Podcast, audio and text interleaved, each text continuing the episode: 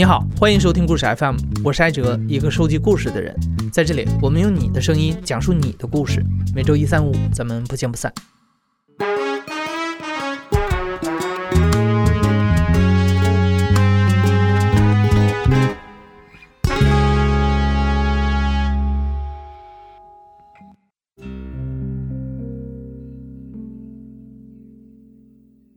我记得小时候啊，我妈听说有一个老太太算命算得特别准。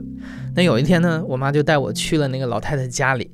老太太问了我的生辰八字之后，点了几支香，绕着我熏了几圈，然后对我妈说：“这孩子将来会当大官儿。”现在看来啊，眼瞅着我要奔四了，还在体制外晃悠，估计我妈指望着儿子当官这个念想已经破灭了。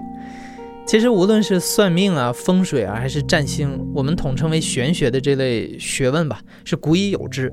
虽然我们从小受的都是唯物主义的教育，但是从事玄学这门行业的人从来没有消失过。你总会从亲朋好友那儿听说某某大师、某某先生特别灵、特别准。尤其是近些年，我发现越来越多的年轻人开始从事玄学这门行业，其中不少还都是教育程度蛮高的人。那在今天的这期节目里啊，我们的制作人刘豆就找来了三位从事玄学行业的年轻人，分别是一位九五后的风水师，一位主业做制片人的道士。和一位复旦哲学系毕业的占星师刘豆将会和这几位挨个聊一聊，他们是怎么进入这个领域的，这其中又有哪些门道和故事？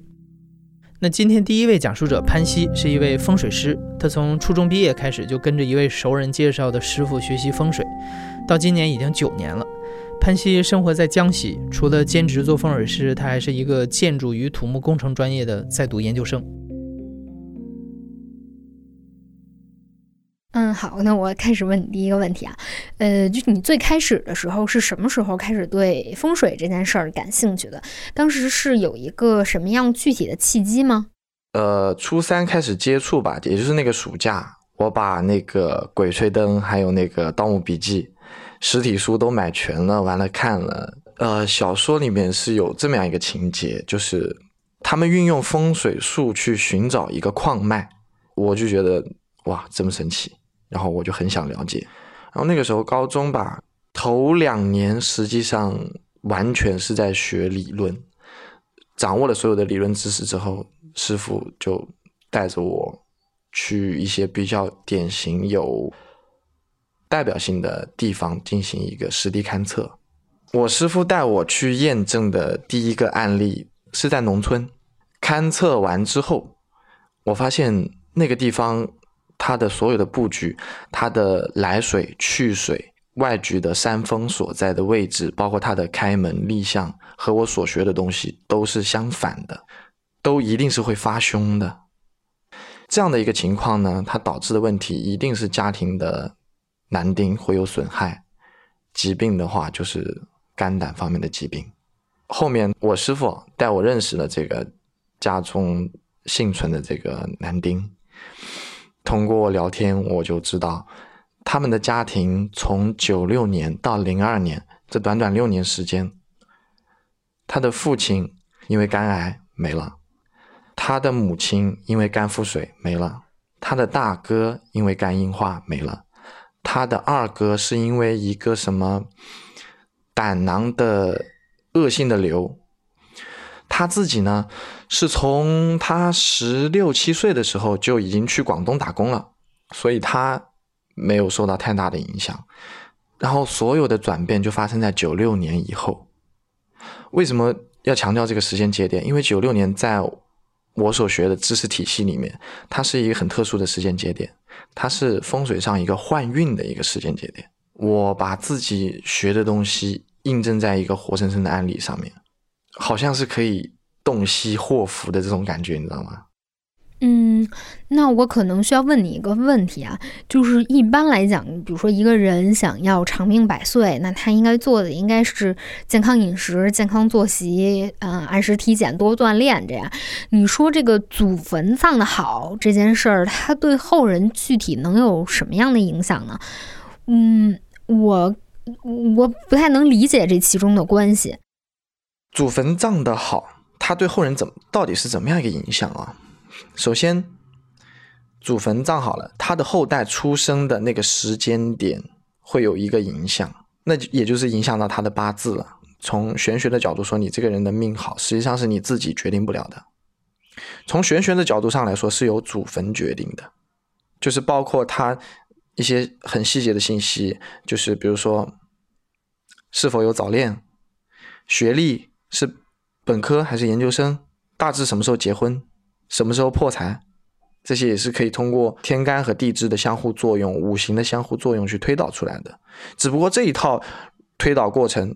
它和我们现在接受的科学观念是不一样的，呃，所以都学完了以后，你大概是什么时候开始第一次出来正式职业了？我是大学大二的时候就出来职业了。我第一个客户实际上他是我姐夫的朋友，他是做那种机械设备生产，厂房犯太岁，太岁临门的时候，那一年他工伤不断。就是总会有莫名其妙的那种工人受伤。当我把这些问题跟他阐述完之后，一说他就非常认可我了。然后我们那一次就成型了，我就直接他给我买好机票，然后我们先谈好了佣金六万，然后我就直接飞去南京帮他做了风水布局。嗯，就是从大二开始到现在，你这么多年做这个风水师的这个过程中，有没有那么一件，就是你现在回想起来印象比较深的，然后帮人布风水局的经历？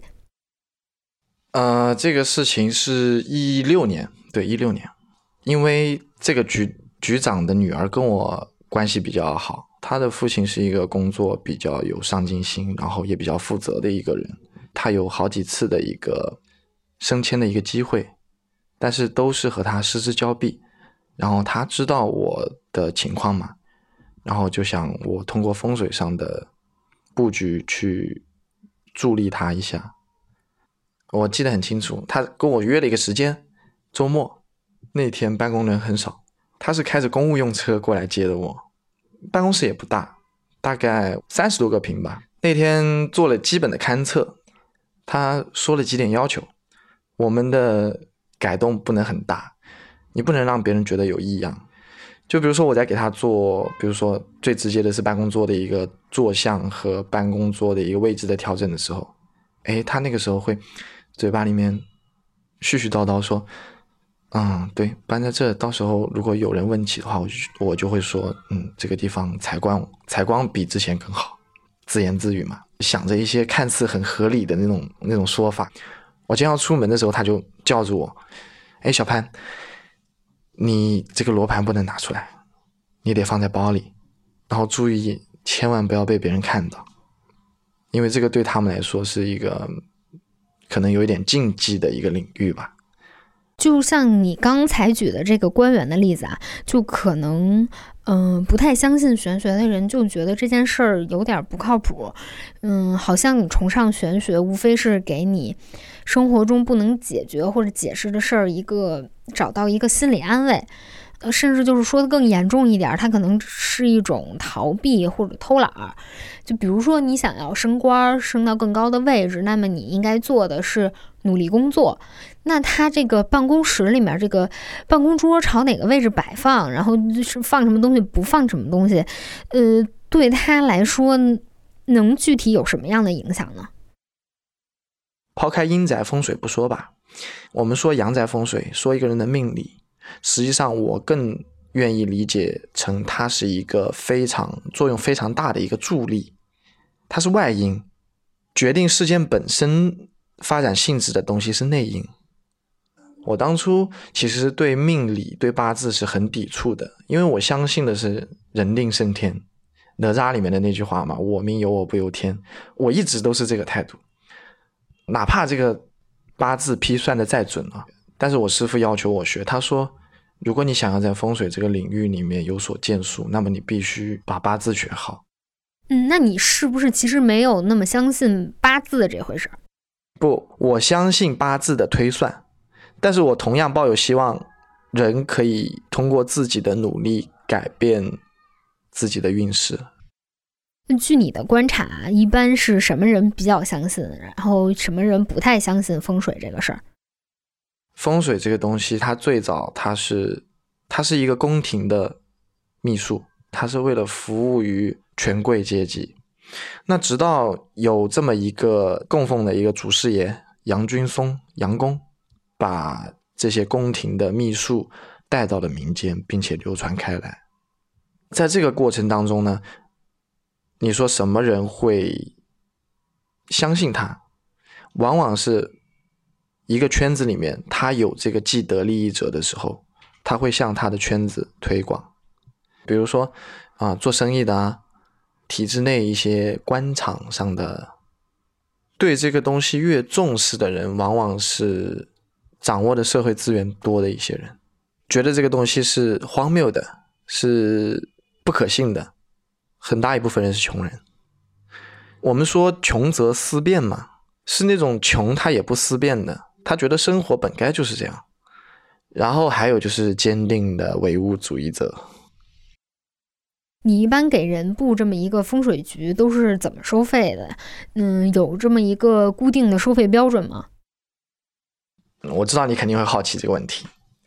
我的话是这样的：首先，根据你这个地方的消费标准，我在农村也做过一些家庭条件特别不好，这个时候也有出现象征性的，可能收一个小红包，那也把事情给别人做了。再根据还有一个就是雇主的诉求，有一个泰国雇主，那他是很早一批去做水果加工、水果出口生意的，主要是对华出口。然后他在他以前的果园是在尖竹汶投资置业的一个庄园，占地差不多四十亩地吧。他想要找我做风水，他是有好几个诉求，他自己是想要做一个。七乘三规格的一个钢体的一个防空洞，再加上他有两到三年的时间遭遇了很多的官司和是非，他想对自己的别墅进行一个改造。再有一个，他有两个女儿，他想要一个儿子，然后就是想通过风水上的一个助力，把所有的这些诉求满足。他不同的诉求会导致我风水上的。改变难度不一样，诉求比较多一些，那收费自然会更高一些。这一单六位数出头吧，不算多也不算少。第二位讲述者是马道长，他是八三年生人，目前从事影视行业，学习做制片人，业余时间是正一派的道士。这个现代道教啊，主要分为全真派和正一派这两大派。全真派的道士呢，需要受戒出家，住在宫观里，不能娶妻；而正一派的道士则可以过普通人的生活，在家里修行。马道长会利用工作之余的时间练功和念经，还会在朋友圈中分享第二天的凶吉遗迹，比如第二天适合穿什么颜色的衣服之类的信息。呃，您说您是八三年生人，然后看着也非常年轻，就可能提起道士，像我脑海中浮现的就是那种武侠小说里面穿着道袍，然后仙风道骨、留着长胡子的那种老爷爷。就是我不知道您最开始的时候是怎么接触到了道家这个领域，最开始的那个契机是什么？一六年的时候，一六年，我是当时是做别的生意。七月份，七月份因为夏天了嘛，然后我当时也胖，就是想减肥。后来我就无意中在网上发现了一篇这个道教的文章，就是练小周天的。最后那句让我感兴趣，就是“勤习不间断，万病化为尘”，这挺有意思的哈。我说这个能要要练的话，除了减肥，我说这个能能不得病也挺好。开始一点一点练，这个练功它具体是怎么一个练法呢？道教的这些功啊，呃，很多很多，它每个形式呢都不太一样。你像八段锦里边，就是第一式叫双手托塔李三焦啊，第二式是左右开弓射大雕啊，第三式是调理脾胃需单举啊，第四是五劳七伤向后瞧啊，反正就是一共八个招式。当时您正式入了这个道家是什么时候？当时是发生了什么一件具体的事儿，然后让您下决心，就是有了这种不光是身体上练功，还有了这个精神上的这种信仰吗？一七年的一月份，当时我是在沈阳，沈阳那边，然后住在酒店里，然后也是在练。后来呃，晚上是十二点多练，突然间呢，就是有感觉，就是从这个会晕的位置，用咱普通话就是这个裤裆。裤裆的那个会阴穴的位置，然后有有一个感觉，就是有一股气就顺着后腰脊椎就穿上来了。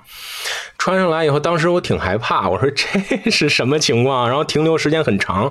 后来我回去就，呃，回去打坐以后就看着有一个画面，一个白毛老爷爷就冲我笑，然后呢也不知道为什么，就是突然间这眼泪就下来了，挺奇怪的。第二天我跟他们那些朋友当时也聊天嘛。然后就说：“我说这个道教东西挺厉害啊！我说这刚练了半年，这就有感觉了。”他们就跟我说：“说哥，你知道你住酒店旁边是哪儿吗？”我说：“不知道。”说那个是全沈阳最大道观，叫太清宫。后来我是三月份的时候又回沈阳，回沈阳第一件事我就去这个太清宫去去去拜拜嘛。当时那会儿也不懂，就进去以后就挨个店磕头嘛，烧香，这都很很常规的这个方式嘛。然后到了这个三清殿以后呢，就等于是中间是元始天尊，右边是灵宝天尊，左边是道德天尊，就是太上老君。到这个太上老君这儿，我跪下一抬头一看。这个画像的这个这个神像的这个脸和我当时那天晚上打坐练功，就后来我回回去以后坐在床上看到那个景象，就是掉泪的时候看的是一模一样的。哎呦，我就觉得特别奇怪，然后我就。磕着头我就叮当叮当就一直磕，我也不起来。后来旁边他道观里不都是有那道长吗？然后就过来了，说：“小伙子，你干嘛呢？” 然后后来我就坐在那个蒲团上，我就跟他聊，我就把这事儿聊。然后那个道长就说：“说孩子，说你是道家的人，但是呢，缘分不在这儿。”我说：“那在哪儿呢？”他说：“你回去吧，以后就知道了。”我 我说：“这您能不 能说的直白一点？”然后来他就再不说话了，怎么问人都不说。然后我就回去了，大概是五月份的时候，就也是爬山的时候，去一个道观青龙观，然后认识的我现在的师傅。所以您当时是具体怎么遇见了您那个师傅呢？其实当时我也是，我也是无意中遇到的，对，然后跟师傅从下午六点一直聊到夜里三点。当时给我的感觉就是，我跟师傅聊天，我在他面前完全是透明的。那一刹那，我就我要拜师，我要入道。然后师傅就说呢，说咱们道家不是说你说拜就拜的，因为这个也不是小事你也得征求父母的同意。然后我就回家的路上，我就开始给我妈发发这个小说，咵咵有一通打文字什么的。我妈就一句话说：“儿子，说你能别再换了吗？” 对，因为我之前又信佛又信耶稣，然后最后又信道教，他就说：“他说你信没关系，但是你能别换了吗？”我说：“好的，不换了。”最后一个，所以。嗯，我不知道您是从小就是一个有这种信仰意识的小孩吗？就是您对这种事，比如说您刚才提到，最开始是信佛，后来又信基督，然后到现在最终皈依了道教。呃，在这个其中，就是您产生过怀疑吗？之前确实有过，其实包括佛祖也好，或者是这个这个耶稣也好，包括咱们的这个道教的这些神仙也好，其实他们都是没有错的，都是与人向善，主要就是修行的这些人。你看最开始的时候我信佛，后来北京有一个那个法源寺。六点半以后，那些和尚们就会穿着那些衣服，就到旁边的烤串店就会吃啊什么的。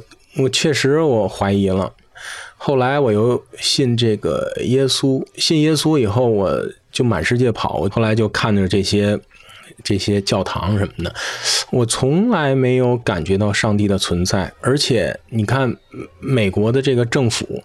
就职宣誓的时候，都是手摁着圣经，然后宣誓。但是你看他们干的事儿呢，也是跟圣经完完全是违背的。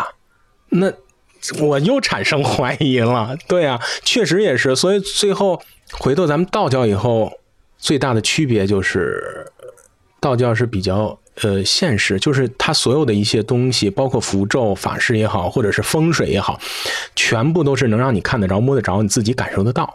你能看到结果，还有就是佛教说说是啊，你这今生好好修，下辈子去西天极乐世界。咱道教就讲究一个挺有意思，就是说我这辈子都没活明白呢，我我下辈子我去哪儿，我知道吗？嗯，您刚才说的就是关于道教这个事，像法事、风水什么的，是可以直接看到结果的，是有这种现实意义的。您可以给我举一个这样的具体的现实的例子吗？具体的例子呀，具体例子太多了。我这个，您要说单独来说的。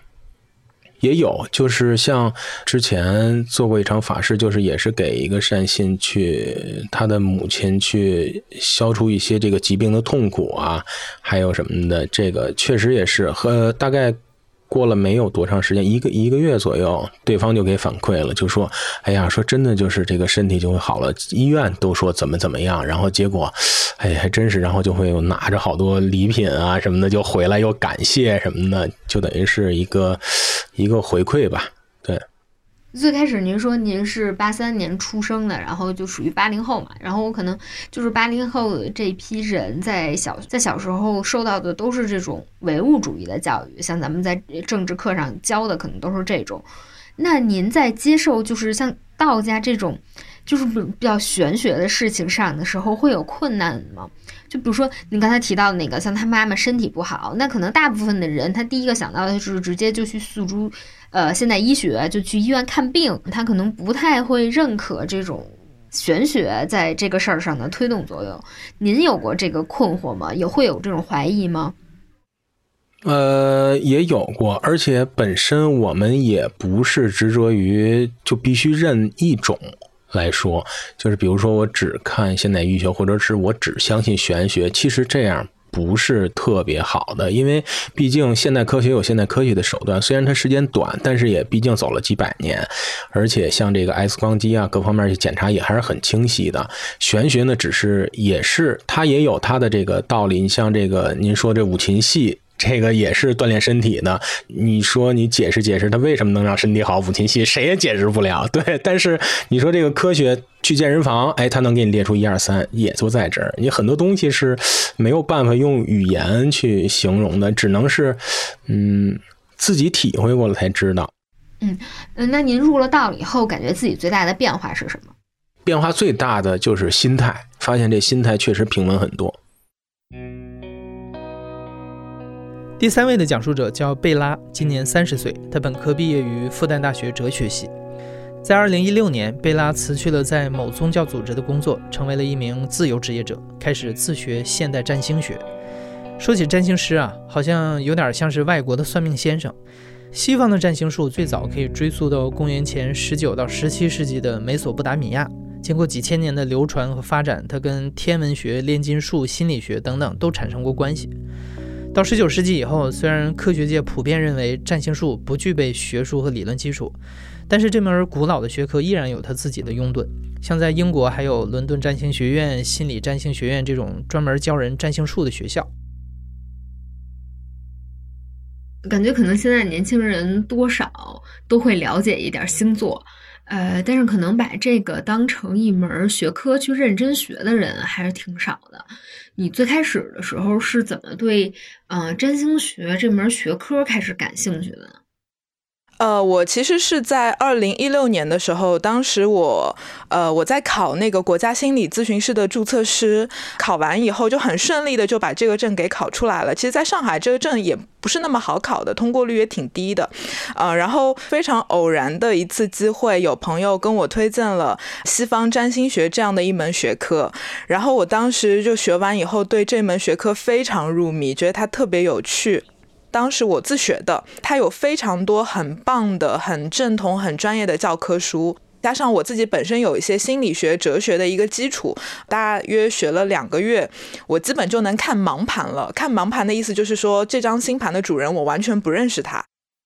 啊，比如说，你可以给我举一个例子吗？就是你这个占星咨询具体是怎么做的？都是需要这个咨询者提供他的出生时间和地点。一个女生是她是因为一些感情的困扰来找到我，然后我当时看了她的星盘以后，我就说你可能就是你可能会有多次婚姻。我印象特别深，因为比如说她的婚姻宫特别热闹，然后她的婚姻宫有一些代表着就是扩张的多次的重复含义的行星掉在里面，然后可能还会跟她其他的重要的行星产生一些呃连接和。纠葛吧，会有一些那个星盘的符号会显示出来有这个意象。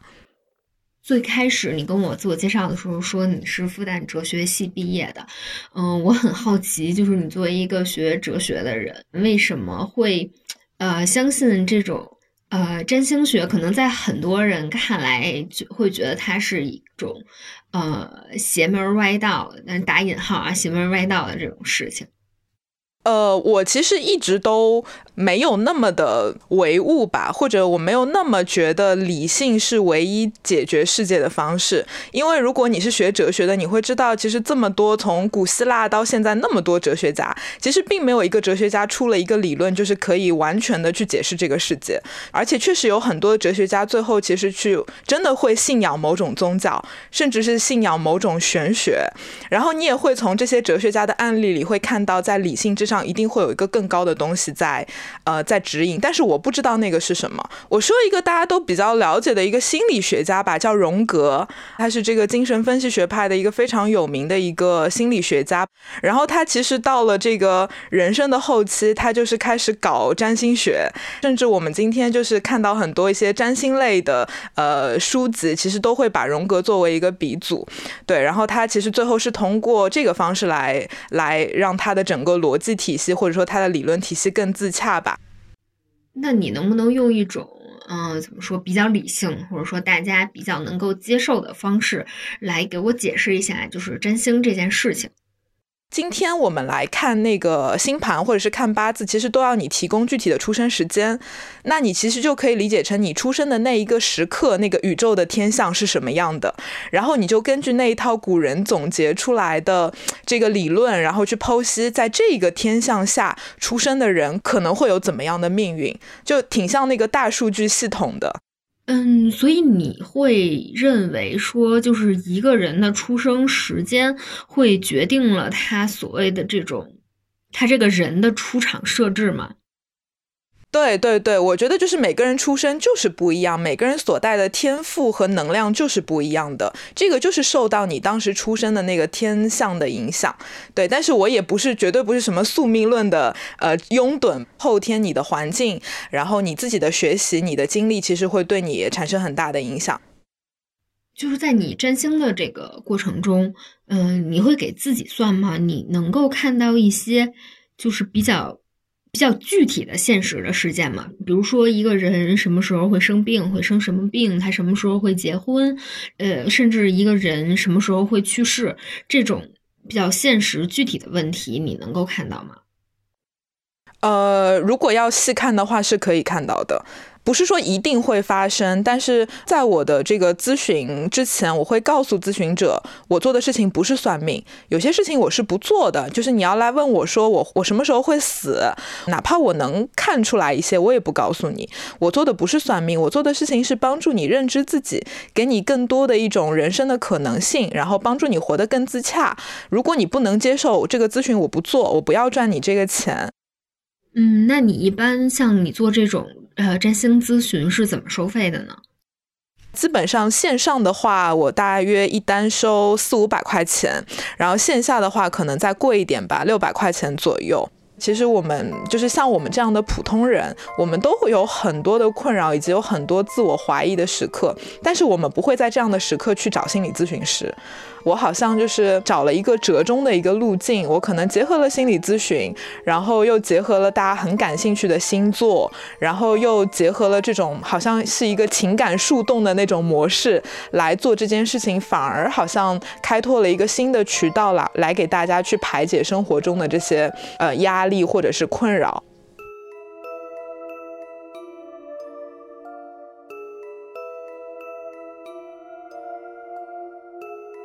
节目的最后问一个问题啊，你相信风水八字、法事或者占星这类玄学吗？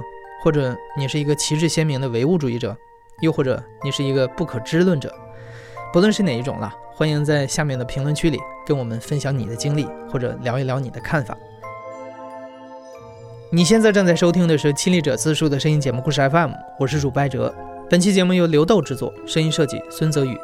感谢你的收听，咱们下期再见。